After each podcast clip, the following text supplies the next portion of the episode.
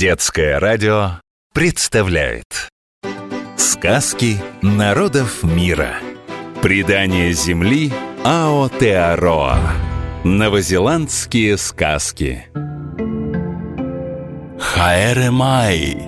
Так приветствует каждого, кто ступает на ее берега Земля Аотеароа Или Длинное белое облако так назвали ее люди, давным-давно приплывшие к ней по водам Великого океана. Многое повидала Аотеароа, о многом может рассказать. О чистой любви и вражде племен, о гигантских птицах и духах леса, о дружбе и предательстве, о говорящих камнях и могущественных колдунах. Вот одна из ее историй. Ужасный Копувай. Высоко в горах жил великан по имени Копувай. На его огромном теле человека возвышалась голова пса, а его пещеру охраняли свирепые двухголовые собаки. Собака на языке маури – курии – Традиционные собаки Маури были маленькими и длинношерстными, с стоячими ушами и мощными челюстями. Лапы у этих собак были короткими, а хвост пушистым.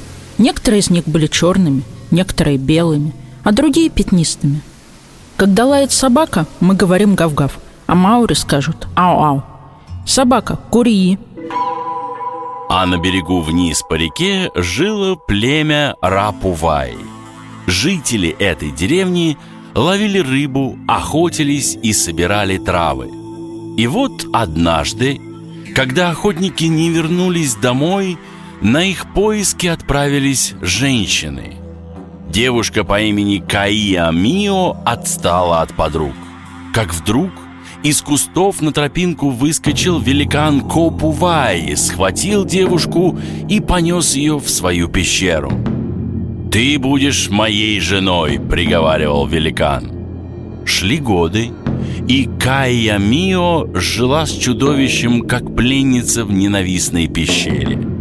Спустя несколько лет Копувай стал позволять Кайя Мио ходить на реку за водой, но для того, чтобы она не сбежала, привязывал длинную льняную веревку к волосам Кайя Мио и время от времени дергал за конец, чтобы проверить, на месте ли она.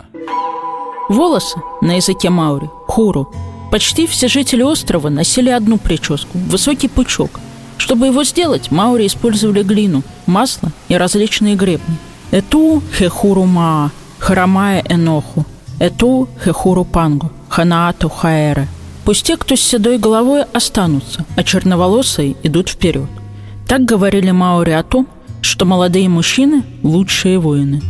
Волосы – хуру. Акая Мио задумала сбежать. Каждый раз во время коротких прогулок рвала стебли льна и складывала их в снопы.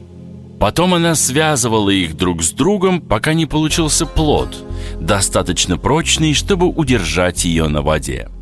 И вот – Однажды утром девушка спустилась к реке, отвязала веревку от своих волос и обмотала ее вокруг пучка тростника. Потом столкнула плод в воду, села на него и поплыла, со страхом оглядываясь на берег, где в любую минуту мог появиться великан Копуваи. Но он спал, пригревшись на солнце, время от времени дергая веревку. Проснувшись, он увидел, что Кая Мио нет у реки. Зарычал от ярости Копувай и отправил собак на поиски. Но вскоре псы вернулись ни с чем, и тогда великан догадался, что жена уплыла по реке. Встал он на четвереньки и стал пить воду, пока не иссушил реку. За что его, кстати, и назвали Копувай, то есть живот, раздувшийся от воды – но бившие источники вновь наполнили русло, и великан ни с чем вернулся в пещеру. В это время плод Кая Мио пристал к родному берегу.